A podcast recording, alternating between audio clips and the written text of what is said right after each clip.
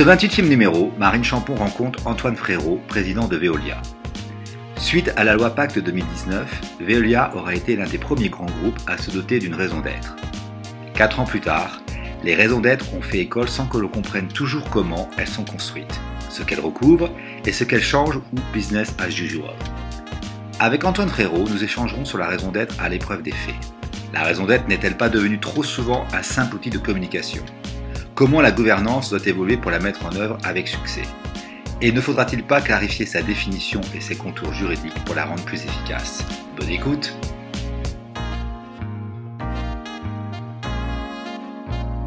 Monsieur Frérot, merci encore d'avoir euh, accepté notre invitation.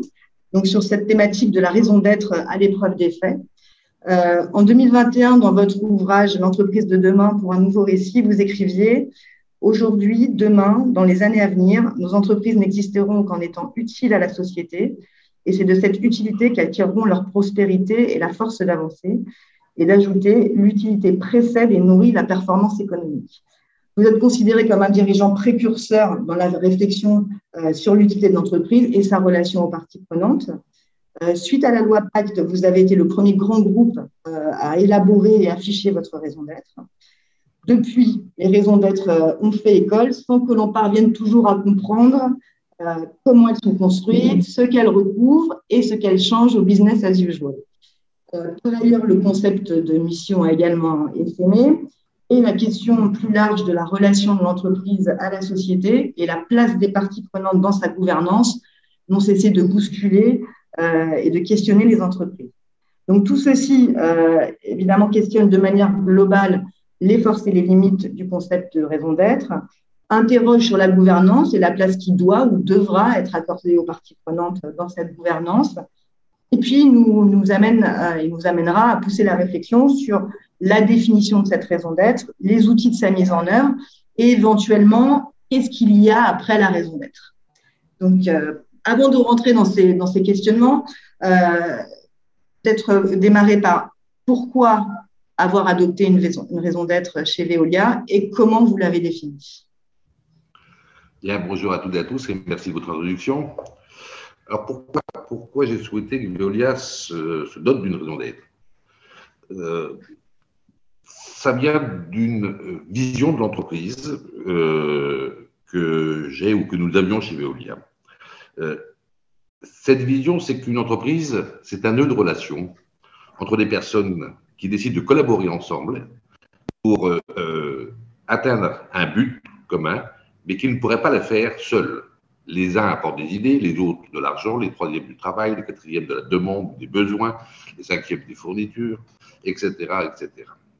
Euh, le modèle ou la vision actionnariale de l'entreprise dans laquelle nous vivions, vivons encore, pour rendre la partie, depuis maintenant une trentaine, une quarantaine d'années, cette vision actionnariale ne permet pas euh, de rendre optimale la vision que je décrivais de nœuds de relation où ceux qui se mettent ensemble attendent bien évidemment quelque chose de cette mise en commun et euh, ont des intérêts euh, et l'optimisation de l'ensemble de ces intérêts, qui peuvent parfois être contradictoires, ne peut pas être atteint par le modèle actionnarial. Parce que le modèle actionnarial, il définit l'objectif de l'entreprise de manière unique. Euh, comme un bénéfice financier et tient compte des autres intérêts des autres parties prenantes sous forme de contraintes, à savoir euh, un modèle qui optimise une seule fonction, le profit, sous contrainte de respect généralement défini par la loi des intérêts des salariés, des clients, des fournisseurs, des territoires, de, l'environnement ou de la planète. Euh, ceci n'est pas optimal. Et dans le cas de Veolia, euh, au début des années 2010, euh, j'ai constaté que ce modèle euh, actionnarial obérait la capacité de mouvement et d'action de notre entreprise qui connaissait à l'époque une crise. Et que pour sortir de cette crise, il convenait de prendre des, des mesures que le modèle actionnarial rendait difficile ou rendait contestable. C'est pourquoi j'ai souhaité définir euh, une autre vision d'entreprise. Et pour la définir, euh, de euh, définir ce qu'on appelle la raison d'être de Veolia. La raison d'être, pour moi, c'est bien sûr ce que fait l'entreprise. Ça, toutes les raisons d'être le font. Mais il suffit de trois, quatre lignes pour ça. Mais ensuite, le deuxième chapitre, c'est pourquoi elle le fait. Pourquoi c'est utile? Le troisième chapitre, c'est pour qui elle le fait.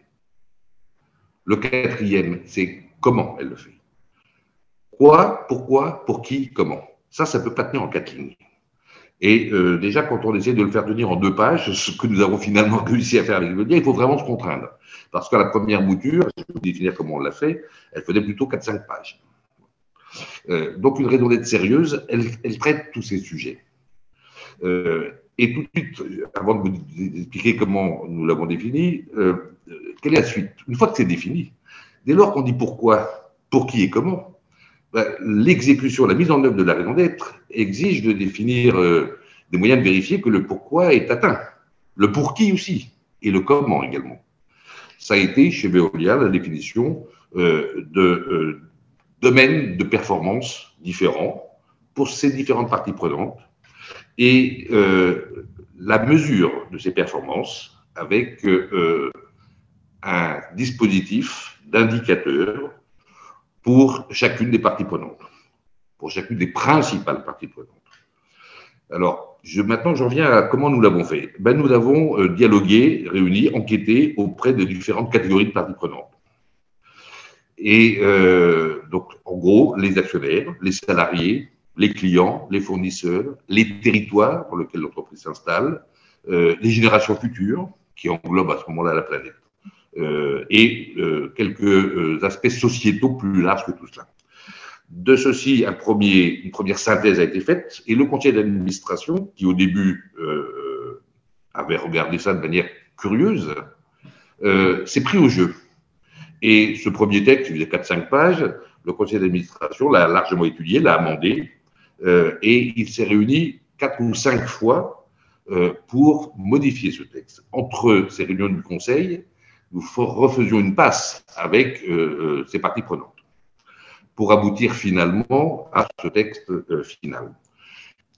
Un, exemple d'une difficulté que nous avons rencontrée, qui me paraît symptomatique, de définition de la raison d'être entre les parties prenantes et le conseil d'administration. des, dialogues avec les parties prenantes était ressortie l'idée de euh, l'équité du service des intérêts des différentes parties prenantes entre elles. Et ce mot d'équité a beaucoup posé de questions à notre conseil d'administration, euh, notamment sur le. Euh, comment on va définir, nous, l'équité? Donc, finalement, le terme d'équitable a été modifié, et deux, trois raisons d'être, dit par exemple, les intérêts des différentes parties prenantes doivent être servis avec le même degré d'exigence, et non pas d'équité. Voilà un exemple, je pourrais vous en citer plein, parce que mm. le texte a beaucoup été modifié.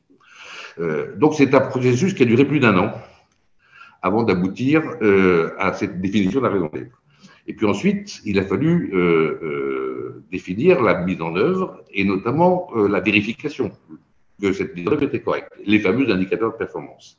Là aussi, nous avons défini cinq grands domaines, cinq grands types de parties prenantes et pour chacun, un ensemble d'indicateurs permet de vérifier euh, si des intérêts qu'il poursuivait en s'engageant avec Veolia étaient atteints ou non. Euh, un ensemble de 18 indicateurs de performance. Et le conseil d'administration, après les avoir arrêtés, avec beaucoup de discussions, a proposé et décidé que euh, la performance de Veolia était donc mesurable sur différentes dimensions, pas seulement une seule, pas seulement la dimension économique et financière, et que euh, euh, on pouvait conclure que Veolia était performant si l'ensemble de ces, euh, de ces dimensions était satisfaite. C'est pourquoi, par exemple, la rémunération de tous les cadres de l'entreprise, il y en a plusieurs milliers chez Veolia, la rémunération variable a été bâtie non plus sur les seuls indicateurs de performance financière, comme c'était le cas auparavant, mais sur l'ensemble des indicateurs en répartissant euh, un pourcentage de rémunération variable sur les différents indicateurs. Lorsque nous avons euh, contacté avant l'Assemblée générale euh, pour faire admettre ce système de rémunération des actionnaires, il a fallu en rabattre un petit peu puisque les, actionnaires consultés, finalement, on a, accepté cette dimension plurielle de la rémunération et donc de la performance qu'à condition qu'au moins la moitié quand même soit assise sur les performances financières. Donc nous avons un système de, rémunération assis sur 50% de performances financières, économiques et financières, 50% pour les autres parties prenantes. Euh, voilà pourquoi, voilà comment nous avons monté ce système. Après les éléments de preuve, les fameux indicateurs de performance, de cette performance plurielle de l'entreprise, euh, nous nous sommes appelés, avec le conseil derrière, à faire en sorte que l'ensemble des salariés de l'entreprise, ils sont nombreux chez Golab, c'est une entreprise à forte intensité de manœuvre, comprennent ce que ça voulait dire, cette, raison d'être, et euh, puissent se l'approprier en cherchant dans son travail à, chacune ou chacun d'entre eux en quoi ils contribuaient à euh, cette raison d'être. Qu'est-ce qu'il servait en le faisant, le pour qui, pourquoi il le faisait, comment il le faisait, afin que euh, cette idée et ce concept se diffusent largement dans l'entreprise. Ne serait-ce que parce que, je vous dis encore une fois, l'encadrement était euh, récompensé ou pénalisé sur l'atteinte de ces différentes, de ces dimensions de ces différents indicateurs. Et donc, je passe sur les détails, sur la manière dont nous avons procédé pour euh, faire en sorte que cette présence se diffuse plus profond de l'entreprise et que chacun puisse, à sa manière, se l'approprier. Alors, justement, sur ce point-là, si je, me permets de revenir sur cette, euh, sur cette définition de la raison d'être, euh, qui n'est pas totalement cadrée juridiquement, qui est encore une fois avec une, une certaine souplesse, la loi PAC ne précisant ni l'objet ni la méthode de la raison d'être, être peut-être ou non incluse dans les statuts. À partir du moment où chaque entreprise est libre de se définir une raison d'être selon la méthodologie qui est la sienne et de définir ses propres indicateurs, à quel niveau se situe la réassurance vis-à-vis de l'ensemble des parties prenantes de la, réalité de l'engagement et, euh, et, comment on la mesure réellement concrètement? Alors, je pense que la seule manière de s'en rendre compte, c'est d'abord de vérifier que la raison d'être comprend l'ensemble des dimensions que j'ai données. Euh, c'est vrai que les entreprises sont tellement diverses, euh, elles sont tellement nombreuses et tellement diverses, que la loi ne peut pas préciser euh, des réponses au pourquoi ou des réponses au pour qui. Elle, peut, elle pourrait préciser les chapitres que j'ai évoqués. Hein. Euh, mais pour les parties prenantes, une bonne manière de, vérifier si l'entreprise est sincère, c'est d'abord de vérifier si elle a pourquoi, pour qui et comment. Ensuite, si elle en apporte des éléments de preuve dans notre monde d'aujourd'hui, euh, la gouvernance par les nombres malheureusement s'impose. Je dis que euh, euh, les meilleures preuves sont des preuves chiffrées. Je ne pense pas forcément que ça fait une bonne idée, mais enfin, c'est ainsi. Donc nous avons choisi d'apporter des éléments de preuve chiffrés avec ces fameux indicateurs, en expliquant à début d'une période pourquoi nous avions choisi, où nous en étions sur ces indicateurs au début, et quel était le plan de progrès que nous prévoyons sur quatre ans, en mesurant chaque année, avec, bien sûr des organismes indépendants, euh, les performances sur tous ces indicateurs, année après année. Euh, le fait qu'il existe euh, un système de ce genre et que les salariés, les cadres, et notamment les dirigeants, sont récompensés ou non sur cette base, permet déjà de donner un élément de preuve. Euh, et, pour les parties prenantes de se dire que euh, ceci est sérieux. Euh, mais si vous n'avez pas dit le pourquoi, ni le pour qui, ni le comment, et donc la mesure de cette performance pluridimensionnelle, parce qu'une entreprise, c'est pluridimensionnel, les parties prenantes peuvent être différentes hein, d'une entreprise à l'autre, s'il n'y a pas d'affiché, effectivement, ben, il n'y a pas de moyen de, se, de vérifier si l'entreprise est sérieuse dans cette mmh. démarche. Alors, sur, euh, lors de, l'Assemblée générale de Veolia, vous avez, euh, vous avez indiqué que le, basculement de Veolia était une sortie d'une logique industrielle pour embrasser une mission mondiale de champion euh, écologique. C'est comme ça que vous présentiez la mutation qui était la vôtre, avec cette notion d'avenir désirable que vous avez évoquée, en disant le nord de la boussole, c'est l'utilité, avec le même degré, comme vous l'indiquez, d'exigence pour chacun des enjeux et donc vis-à-vis de chacune des, différentes parties prenantes. Très concrètement, on, comprend que la raison d'être est une autre manière de travailler, comment elle s'exprime très concrètement dans la relation au quotidien d'une entreprise comme Veolia vis-à-vis de ses parties prenantes. Qu'est-ce qu'elle change à la manière de travailler? Tout d'abord, il faut que j'ai placé euh, euh, ce concept d'utilité qui me paraît essentiel. définissant pourquoi, pour qui, on définit à quoi elle sert, cette entreprise.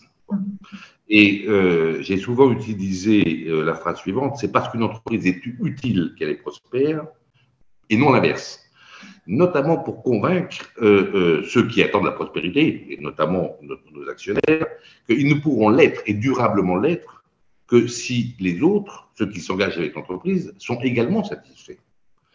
Euh, Milton Friedman, qui est le père du concept de la vision actionnariale de l'entreprise, avait dit l'inverse. Dans un texte célèbre en 1970, il avait dit c'est parce que l'entreprise est prospère qu'elle est utile. C'est exactement l'inverse qui est vrai, je pense, aujourd'hui.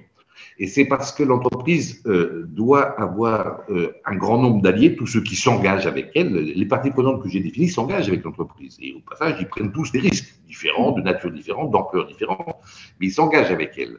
Euh, si ces gens-là ne trouvent pas ce qu'ils sont venus y chercher, ils se détourneront de l'entreprise. Et celle-ci sera isolée. Au point aujourd'hui que lorsqu'on interrogeait encore il y a quelques années les Français pour leur demander à, à qui servent les entreprises, eh bien, figurez-vous, beaucoup répondaient à quelques-uns, en gros actionnaires ou patrons. Euh, or, ce n'est pas vrai. D'abord, ce n'est pas vrai, mais si cette croyance perdurait, je pense que les entreprises seraient en péril. D'ailleurs, que le monde politique aura du mal à, continuer à soutenir le, système économique, l'économie de marché qu'elle nous. Euh, donc, euh, l'entreprise a besoin d'avoir des alliés et des gens qui sont satisfaits de son existence et de ce qu'ils en retirent quand ils s'engagent avec elle. C'est pour ça que c'est bien l'utilité auprès d'un grand nombre qui va déterminer la prospérité, notamment sur le long terme. Et euh, je pense que euh, pour les actionnaires qui sont aussi, quand ils sont long terme, quand ce ne sont pas des spéculateurs qui vont et viennent très rapidement au sein du capital de l'entreprise, eh bien, ils y ont intérêt. Euh, et donc cette utilité, la notion d'utilité me paraît euh, le bon, la bonne manière de prendre la chose. C'est également très utile en interne, justement pour questionner nos manières de travailler, de faire, voire de modifier ce que nous faisons ou d'ajouter de nouvelles, euh, de nouvelles activités en vérifiant et en partant de l'idée de l'utilité. À partir de ce que nous savons faire, de nos compétences, en quoi elles pourraient être utiles au-delà de ce que nous faisons déjà. C'est ainsi que Veolia a élargi son, champ d'action, d'abord en élargissant le type de clients.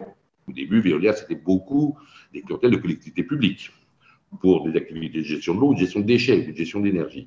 Euh, mais les industriels, euh, en matière de, de, protection de l'environnement, de traitement de leur pollution, de, euh, de gestion des raretés des ressources naturelles qu'ils utilisent, pouvaient avoir besoin des euh, savoir-faire de Veolia. Donc nous avons, de ce point de vue-là, élargi euh, le champ de nos clients, mais également de, euh, des activités que nous avons réalisées. À partir des déchets, on est passé au recyclage. À partir de, la gestion de l'énergie ou des réseaux de chauffage, on est passé à l'efficacité énergétique des bâtiments, et ainsi de suite.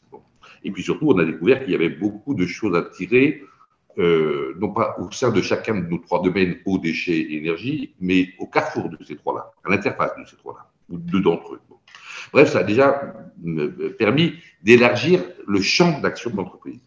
Et puis, ça a permis également de vérifier si on le faisait proprement, c'est-à-dire si ce qu'on visait de faire était bien atteint. Euh, à condition d'arriver à bien expliquer à l'ensemble des gens qui travaillent euh, dans l'entreprise euh, ce qu'on attend d'eux, donc les fameux indicateurs de performance, pourquoi on les a choisis. Bon, et, et ceci, alors ça fait maintenant trois ans que c'est en route, deux ans, deux ans, trois ans que c'est en route, mais il y a eu le Covid au milieu. Cela dit au passage, la raison d'être nous a bien aidé pour gérer le Covid, mais j'y reviendrai si vous le souhaitez. Euh, mais, euh, et donc, c'est un, euh, nous apprenons en marchant.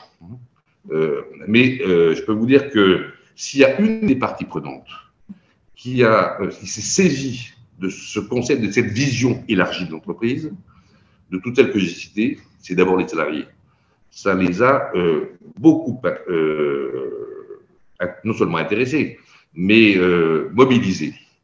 Bon, d'abord parce que auparavant, dans la vision actionnariale, ils trouvaient peut-être qu'ils étaient un peu une seconde roue de carrosse, si je puis dire. Mais plus largement, cette fameuse question du sens au travail, de pourquoi je me lève le matin pour aller travailler, eh bien, ça leur permettait, à leur manière, de répondre également à cette question. Si je suis utile, ça a du sens. Et en quoi je suis utile et également de questionner l'entreprise dans laquelle il travaillait pour cette utilité. donc le, concept d'utilité ou l'idée d'utilité, elle est, me semble-t-il, clé pour embarquer les salariés. Je pense qu'elle est clé pour embarquer les actionnaires. Parce que ceux qui ont des sous, de, l'épargne, euh, ben, c'est un bon moyen aussi de choisir où est-ce qu'ils le mettent. Hein. Mm. Euh, donc, euh, ça pour, au moins ces deux parties prenantes-là. Mais je pense également pour les pouvoirs publics, pour les territoires qui accueillent des entreprises. C'est une, un, une notion qui est vraiment intéressante, l'utilité. Alors, sur la question de la raison d'être, il y a un point important qui est posé, c'est la question de la, gouvernance et notamment cette question de qui doit gérer la raison d'être euh, au sein d'une entreprise. Est-ce qu'elle est du ressort uniquement du conseil d'administration, euh, de l'Assemblée générale ou d'autres parties prenantes Ici, c'est l'ensemble des parties prenantes. De quelle manière les intégrer, les inclure à la gouvernance sur ce sujet? Alors, de tout ce que j'ai dit précédemment, découle la réponse à votre question. Dès lors que euh, la raison d'être, c'est la résultante euh, euh, de l'intérêt de l'ensemble des parties prenantes. Euh, que parfois il, est, nécessaire de t'arbitrer entre les intérêts des uns et des autres afin de, comme je le disais au début, optimiser, trouver la résultante optimale pour l'ensemble des parties prenantes. L'organisme qui doit veiller à cela, il faut qu'il rassemble des gens qui reflètent ces parties prenantes. Est-ce que l'Assemblée générale reflète l'ensemble des parties prenantes d'une entreprise, puisqu'elle réunit que les actionnaires? À l'évidence, non. Et même, euh, ce serait assez euh, curieux de laisser euh, la définition ultime ou l'arbitrage ultime à une seule des parties prenantes de questions qui concernent l'équilibre de, de, toutes, l'intérêt de toutes, le niveau d'exigence de toutes. Euh, parce que bien évidemment, il est jugé parti dans ce cas-là, l'Assemblée générale. Elle tirera la couverture euh, vers elle. Donc, seuls, les financiers peuvent souhaiter que l'Assemblée générale, finalement, ultimement, arbitre et le contenu et la mise en œuvre de la, de la raison d'être. Ça serait pareil si je, on disait pourquoi pas le comité d'entreprise? Le comité d'entreprise, c'est que les salariés. Bon, ça ne peut, pas, peut pas non plus être le cas. Et donc, il faut trouver un, un, un organe au sein de l'entreprise décisionnaire qui puisse refléter cette pluralité de parties prenantes dès lors que la, performance de l'entreprise est plurielle. Je pense, moi, qu'aujourd'hui, dans le système des entreprises, c'est le conseil d'administration qui est l'organe ultime de décision. Euh, et que donc, c'est sans doute le bon endroit pour, faire, euh, pour décider et, superviser la mise en œuvre de la raison d'être, à condition toutefois qu'il reflète effectivement euh, correctement la plupart des parties prenantes. Aujourd'hui, les conseils d'administration, de par le droit, euh, en reflètent l'intérêt au moins de deux d'entre elles, on va dire. Euh, ils, représentent l'intérêt des actionnaires, mais depuis maintenant quelques années, puisque les salariés y ont des représentants, ils représentent aussi euh, en partie l'intérêt des salariés. je rappelle que la loi donne au conseil d'administration le soin de l'intérêt euh, social de l'entreprise, de l'intérêt général de l'entreprise. Et au passage, si on prend la loi Pacte et la modification de l'article 1833, sur lequel on reviendra, hein, cet article il dit que l'entreprise doit être gérée dans l'intérêt de, ses actionnaires, mais seulement, vous me direz, en tenant compte des dimensions sociales et environnementales donc, euh, c'est bien le conseil d'administration déjà qui est empoweré par la loi pour euh, euh, normalement veiller à l'intérêt social général de l'entreprise.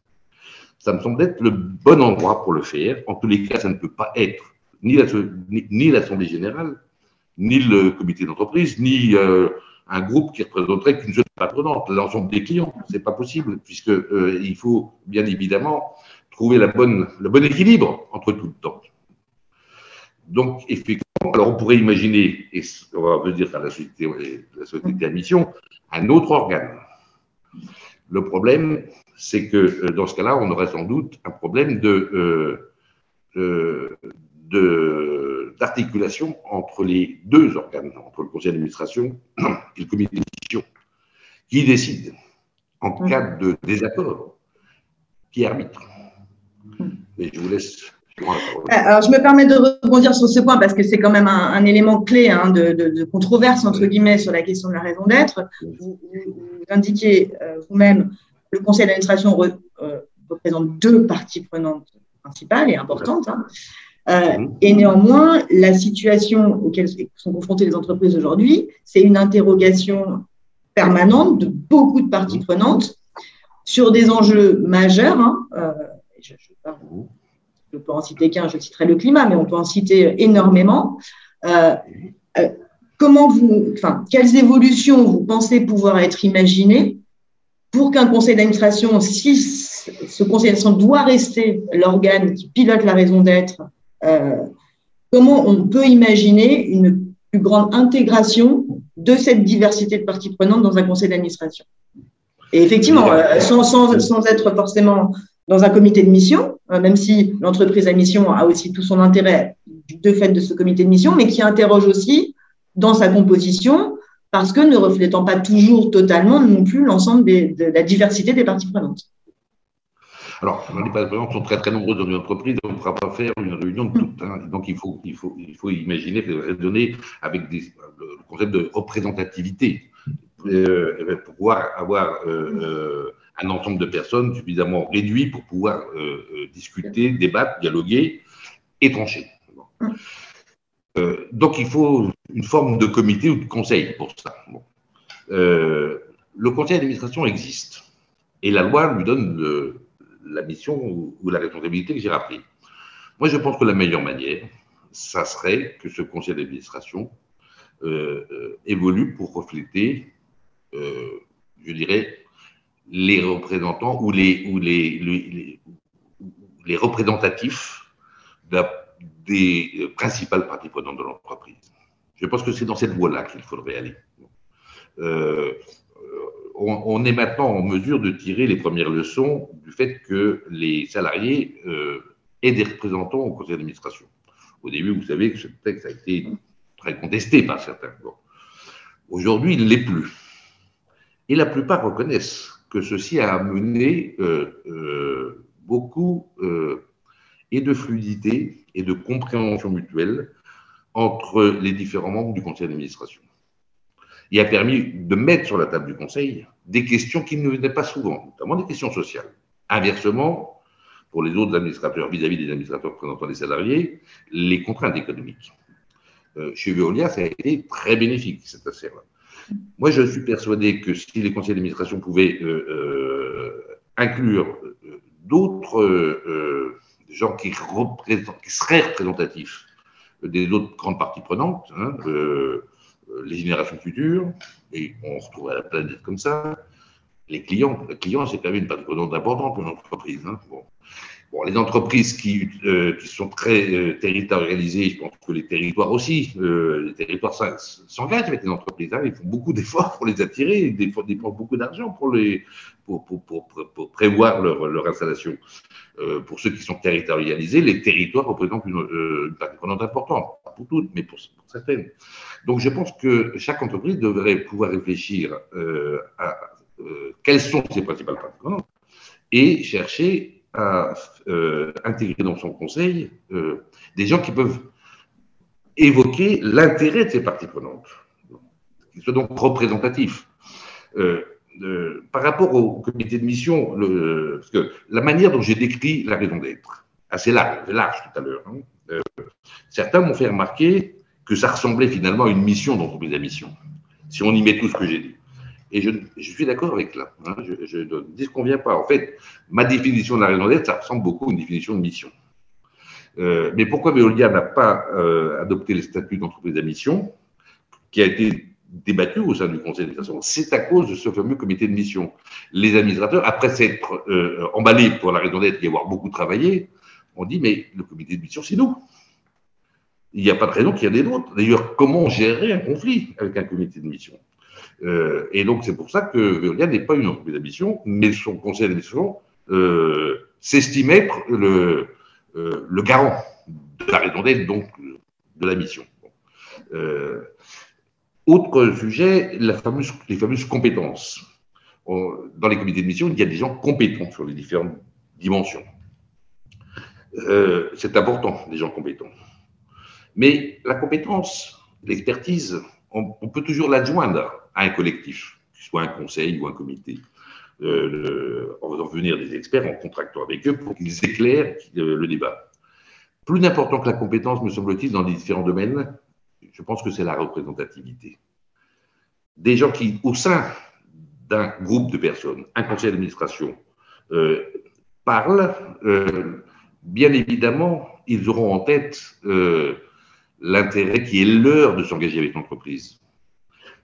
Et donc, ils feront valoir, si l'entreprise venait à oublier des dimensions importantes pour une ou plusieurs parties prenantes, ceux qui en sont issus l'évoqueraient et immédiatement les mettraient sur la table et débattraient avec les autres euh, pour leur faire comprendre l'importance. Et ensuite, il faudra trouver le compromis, le consensus entre l'ensemble des membres. Euh, mais je pense que c'est bien à travers cette voie euh, de l'évolution des compositions du conseil d'administration qu'on arrivera le mieux à avoir un organe de décision auquel la loi donne aujourd'hui la responsabilité de superviser l'ensemble de l'intérêt des entreprises et qui reflète, euh, on va dire, les principales parties prenantes. Bien, merci. Avant de, je vais essayer de laisser maintenant la place euh, aux questions. Juste avant, euh, j'aurais une, dernière question sur laquelle on pourrait passer des heures, peut-être essayer de. Les, vous, vous, évoquez le concept d'utilité qui est très fort, peut-être même encore plus fort que celui de raison d'être. Entre raison d'être, mission. Oui. Est-ce que ces concepts raison d'être ou ces, ces réflexions, raison d'être, mission, utilité sociale, sociétale, peuvent être réellement pleinement déployées si on conserve le modèle capitaliste classique tel qu'il est? Alors, je, le simplifie, un modèle actionnarial. Euh, ou est-ce qu'il faut passer à autre chose et donc passer le cap d'un certain nombre de renoncements au modèle actuel pour passer vers un modèle véritablement durable et en tout cas un modèle qui puisse pleinement mettre en œuvre ces concepts de raison d'être, de mission, d'utilité. Bien, je vais répondre à votre question, puis bon, vous m'évoquez à quel renoncement vous pensez, par ailleurs. tout d'abord, le capitalisme, ou qu'on peut appeler aussi l'économie de marché, le bien mal nommé le capitalisme, d'ailleurs, hein, c'est l'économie de marché avec les entreprises telles qu'on le connaît depuis 150 ans. Il n'a pas toujours eu une vision actionnariale. Hein. La vision actionnariale, elle date de 40 ou 50 ans. Milton Friedman. Il y a eu d'autres époques. C'était plutôt un capitalisme patrimonial. Les gens qui créaient les leurs entreprises, qui en restaient le propriétaire des actions et le patron pendant toute leur vie professionnelle, à partir de, du milieu du 19e siècle. Vers 1920, par exemple, 1910, ces gens-là ont pris leur retraite et on est passé à une autre vision d'entreprise. Celui qui la dirigeait ou celle qui la dirigeait, c'était plutôt un manager. Et on, a eu une vision technico-managériale de l'entreprise, pas actionnariale, technico-managériale. Ça nous a amené jusqu'en 70, à peu près, ou 60, 1960. 1970, cette, vision-là. C'est à ce moment-là que Friedman a voulu euh, euh, modifier la vision d'entreprise et la vision actionnariale. Donc la vision actionnariale n'est pas le seul modèle possible. Ça reste, quand même l'économie de marché, avec comme euh, élément essentiel l'entreprise. Et l'entreprise, c'est la liberté d'entreprendre, savoir la subsidiarité de l'activité économique au plus bas de la société. Il n'y a pas quelqu'un au-dessus ou milieu qui, qui définit ce que doit faire quelle doit être l'activité des humains qui travaillent, mais ceci euh, est laissé euh, à, l'initiative de, de, chacune ou chacun. Euh, mais on peut avoir différentes visions et notamment différentes, différents objectifs pour ce système. et que ce soit patrimonial, technico-managérial ou actionnarial, c'est des objectifs différents. donc on peut conserver bien sûr cette, ce concept d'économie de marché ou de capitalisme en modifiant la vision actionnariale qui n'est pas toujours existée. Et je pense que celle-ci euh, a fait son temps et qu'aujourd'hui, euh, elle contraint trop euh, l'évolution de ce fameux capitalisme. Et on peut l'élargir en redéfinissant les rapports de force. Car vous avez bien compris que c'est de rapports de force. Qui est-ce qui tient le manche Avec, avec l'entreprise actionnariale, ce sont, ce sont les actionnaires qui ont plus de pouvoir. Il faut sans doute rééquilibrer le pouvoir mais, encore une fois, une entreprise n'appartient à aucune de ses parties prenantes. Pas plus aux unes qu'aux autres. Les actionnaires sont propriétaires des actions, pas de l'entreprise. Les salariés, c'est pareil. Les clients, c'est pareil. Les fournisseurs aussi. Donc, c'est bien d'un équilibre, si on veut avoir un fonctionnement harmonieux de l'entreprise, qu'il faut trouver. Bien, merci beaucoup. Je, vois qu'il y a beaucoup de questions qui commencent à arriver sur le chat, donc je vais passer, euh, je vais, euh, euh, passer aux questions et en, prendre connaissance.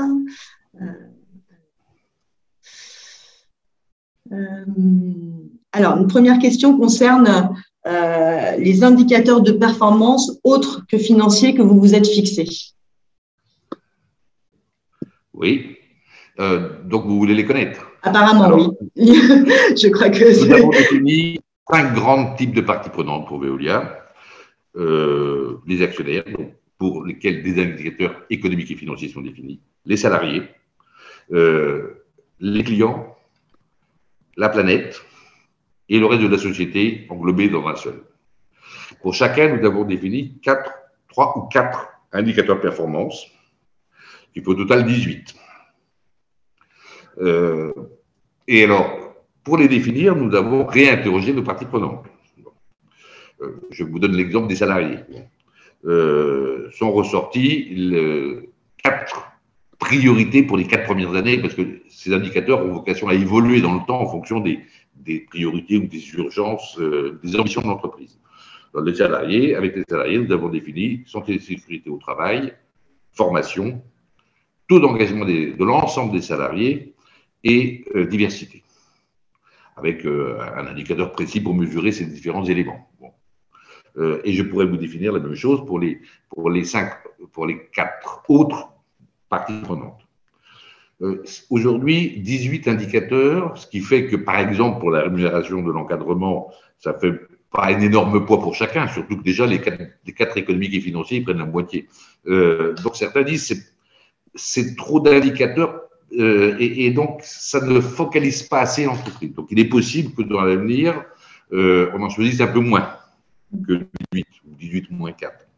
Euh, mais moi, je tiens absolument à ce qu'on garde au moins les cinq grands types de parties prenantes et qu'on ait au moins un indicateur pour chacune d'entre elles. D'accord. une question qui revient sur la question des parties prenantes, qui est la suivante. Quelle place donnez-vous au comité des parties prenantes dans la gouvernance de l'entreprise?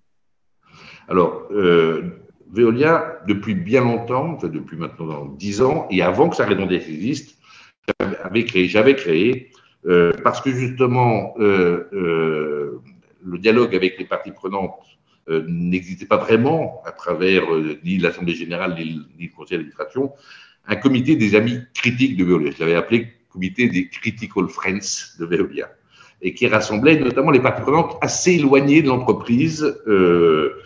Par rapport à l'action de tous les jours. C'était ni les salariés, ni les clients, par exemple, ni les actionnaires.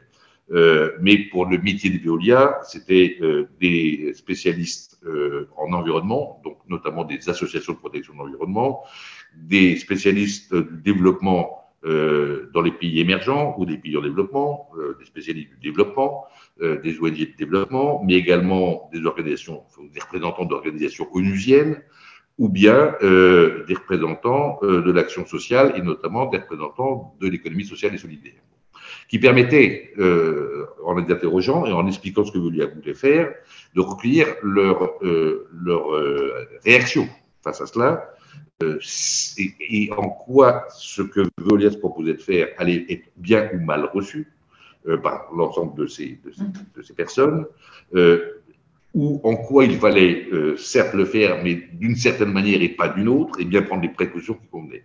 Et donc, ça fait maintenant euh, plus de 10 ans que ce comité, ça fait même 12-13 ans que ce comité des critical friends existe.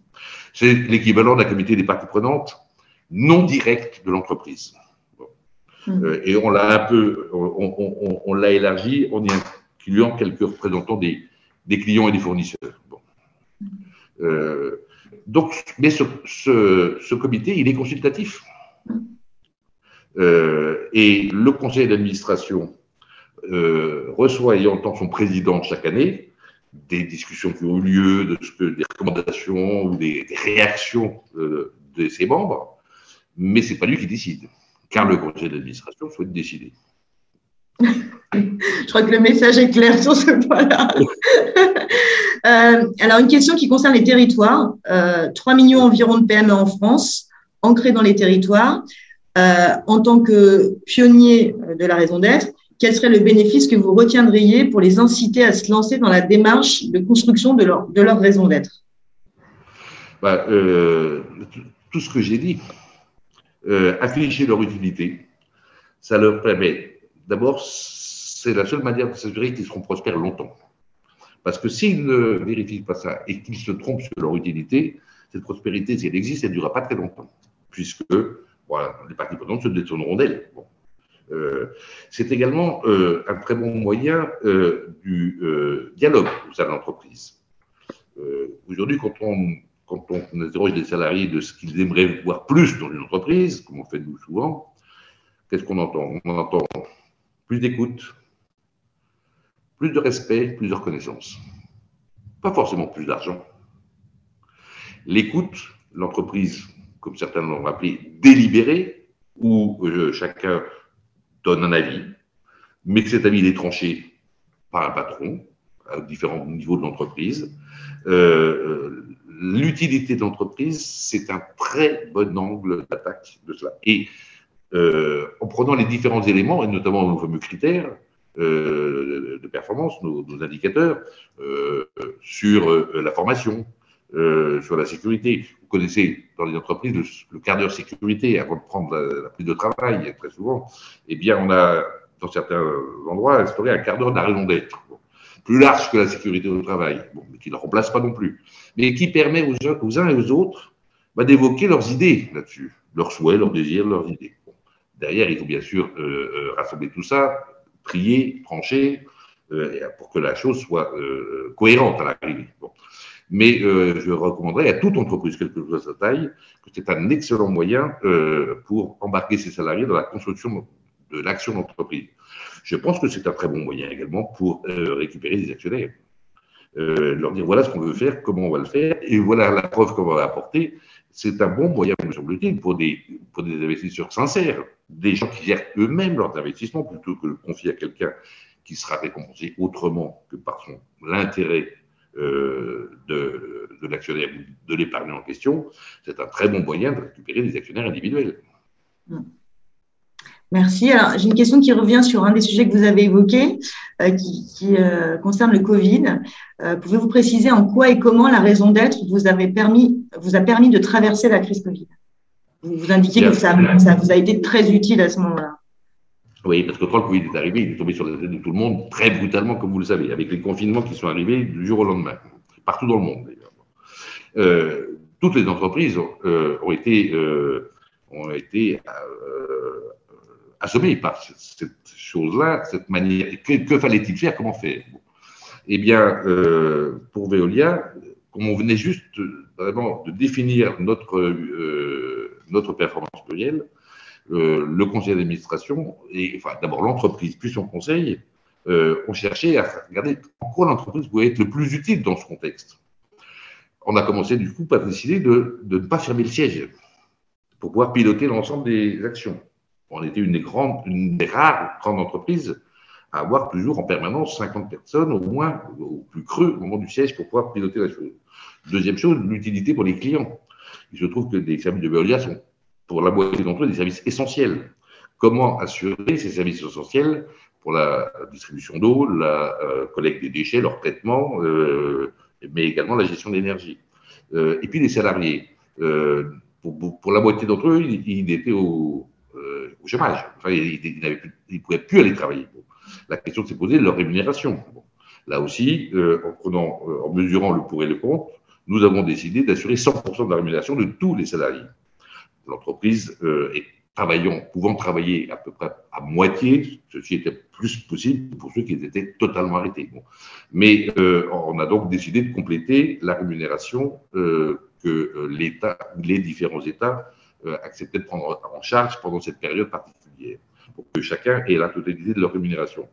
Et puis également, sur la fin des confinements, Comment préparer la reprise Et notamment, non seulement s'assurer de la santé économique des salariés, mais de leur santé tout court. Donc, on a décidé de généraliser à tous nos salariés les tests, euh, à l'époque euh, qui étaient peu courants, aux salariés et à leurs familles, ce qui nous a d'ailleurs valu quelques déboires avec les pouvoirs publics. De même que les masques, qui étaient rares à un certain moment, nous avons même, en Roumanie, construit une usine de fabrication de masques pour pouvoir alimenter l'ensemble du groupe dans le monde en masques. Euh, depuis, on l'a rendu. Bon, mais en tous les cas, puisqu'on n'arrivait pas à se fournir en masques, euh, on a construit une usine pour fabriquer des masques. Euh, voilà, des exemples où toutes les parties prenantes ont été prises en considération dans ce contexte si soudain, brutal et totalement inconnu, pour ces différentes parties prenantes, qu'est-ce qu'elles attendent de nous?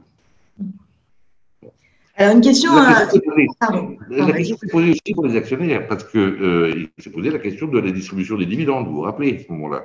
Hmm. Et là aussi, euh, euh, le conseil d'administration a dit il n'y a pas de raison que les actionnaires soient totalement pénalisés. Donc, on a décidé de diviser seulement par deux le dividende, plutôt que de le supprimer comme certains l'ont fait. Hmm.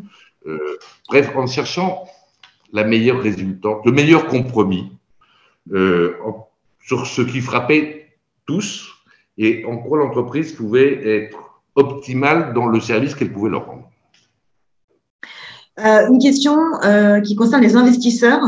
Quelle est aujourd'hui l'appréhension de la raison d'être par les investisseurs? Est-ce qu'il y a une arrivée de nouveaux actionnaires chez Veolia liés à la raison d'être ou des questions nouvelles en AG qui sont posées parce que Veolia s'est doté d'une raison d'être? Alors, euh, il faut donc que je raconte ce qui s'est passé à l'Assemblée générale. Euh, euh, je, le conseil d'administration souhaitait mettre au sein des statuts d'entreprise la raison d'être, l'existence d'une raison d'être, mais souhaitait, pour les raisons que j'ai dites tout à l'heure, que ces statuts laissent au seul conseil d'administration sa définition et le contrôle de son exécution.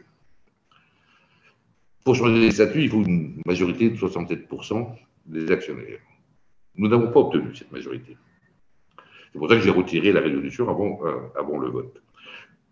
Nous avions une majorité de plus de 50, mais pas de plus de 67. Parce que les actionnaires, finalement, ou certains d'entre eux, ils l'ont dit publiquement, ne voulaient pas laisser au conseil d'administration la gestion de la raison d'être. Ils estimaient que c'était à l'Assemblée générale de le faire. Donc, pour répondre à votre question, il y a des actionnaires aujourd'hui qui n'entendent pas que euh, la euh, gestion de la performance plurielle et de l'intérêt pluriel de l'entreprise échappe à leur seul contrôle. Ça ne sera peut-être pas éternel, mais aujourd'hui, et notamment, non pas les actionnaires individuels, qui, eux, à chaque fois, étaient d'accord, mais euh, des gestionnaires de fonds euh, estimait que, ou estime encore, que finalement l'entreprise leur appartient. Euh, n'ont pas compris qu'ils étaient propriétaires d'actions seulement et pas de l'entreprise. Et donc, un certain nombre d'entre eux, de grandes institutions financières, et pas seulement anglo-saxonnes, loin s'en fout, mmh. euh, ont décidé de refuser au conseil d'administration euh, l'exclusivité du pilotage de la raison d'être. Donc, pour répondre à votre question, dans l'actionnariat de Veolia, il y a encore des gens qui n'ont pas encore accepté la logique la vision que je viens de vous donner. Très certainement d'autres nous ont rejoints pour cela. Euh, très souvent, ce sont des actionnaires individuels. Et puis d'autres euh, s'interrogent, et si on a eu plus de 50% qui étaient d'accord avec ce que j'ai proposé euh, à l'Assemblée générale, il y avait bien sûr des, actionnaires institutionnels dans le lot. Hum. Pas suffisamment, mais il y en avait. il y en avait qui acceptaient l'idée que c'est parce que l'entreprise est utile à beaucoup qu'elle sera prospère longtemps et que pour eux, ça sera intéressant et qu'ils ont intérêt à s'allier avec l'intérêt des autres parties prenantes pour y trouver leur intérêt, notamment pendant le long terme. Alors, je me permets de rebondir sur cette question pour en poser une sur ce même sujet. Quand vous êtes confronté à une situation comme celle-là, certaines parties d'actionnaires qui bloquent, mais, mmh dans quelle démarche vous rentrez avec eux à partir de là? Comment on convainc des actionnaires non convaincus euh, de, de, s'engager sur cette raison d'être? Comment on convainc toute personne non convaincue de ce qu'on veut les convaincre euh, En recommençant, en remettant le, le travail sur le métier. Mm. Euh, et puis, en appelant aux alliés. à, ceux qui le souhaitent, qui peuvent expliquer pourquoi ils le souhaitent. éventuellement à d'autres qui peuvent également par la raison leur expliquer que leur intérêt à long terme, c'est d'aller dans ce voie-là. Nous l'avons fait d'ailleurs, et certains nous ont répondu, mais je me fiche de l'intérêt à long terme. Dans deux mois, je ne serai plus là. Euh, ceci nous suggère d'ailleurs quelques pistes d'amélioration du fonctionnement du système. Le fait que quand on reste deux mois dans une entreprise, alors que d'autres y restent quatre ans, euh, c'est peut-être pas le même pouvoir qu'ils doivent avoir. Hum, intéressant. Hum. Euh, une question sur le management. Est-ce que cette démarche de raison d'être a changé quelque chose dans le management des équipes En tous les cas, ça les a enthousiasmés. Encore une fois, parce que euh, ils s'en sont saisis parce que ça donnait du sens à leur action. Euh, alors, et très certainement, euh, ça a sensibilisés à la manière dont ils faisaient leur travail. J'ai été au début assez sceptique sur l'idée que la rémunération variable euh, était assis sur des critères précis. Euh, j'ai constaté, peut-être un peu euh, en le regrettant, mais que ça marchait bien. Et que bah, nos différents indicateurs, il y en a un, par exemple, concernant la partie société, qui vise à mesurer la partie, le pourcentage de chiffre d'affaires que nous faisons sur un territoire que nous renvoyons sur le territoire, sous forme de, ou de salaire ou d'achat euh, ou d'impôts locaux, etc. Bon. Euh, eh bien, euh, du coup, j'ai vu mes, responsables partout essayer de, mesurer le, le, taux de renvoi sur le territoire qu'ils servaient de la richesse créée par les commandes que nous recevions. sur la formation, la formation des salariés, l'indicateur, c'est le nombre d'heures de formation moyen chaque année des salariés, hors les formations santé et sécurité eh bien, on a vu les taux de, les heures de formation euh, dans des endroits où il y avait peu de formation, d'un seul coup, monter. Euh, donc, ça a eu des conséquences, euh, au moins sur ces sujets, directement corrélés aux récompenses.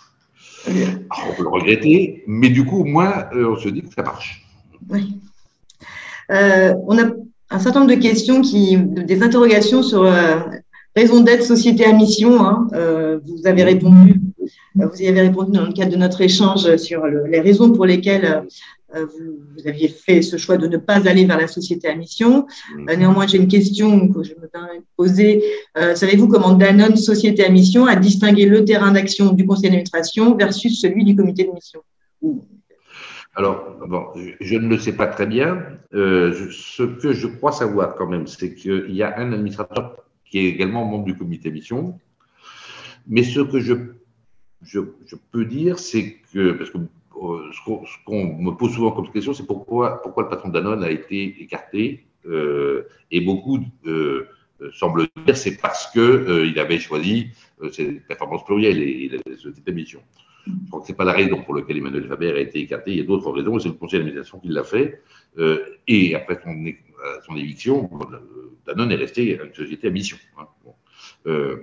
le, concept de société à mission a eu beaucoup de succès puisqu'il continue à, attirer beaucoup d'entreprises. Plus de 1000.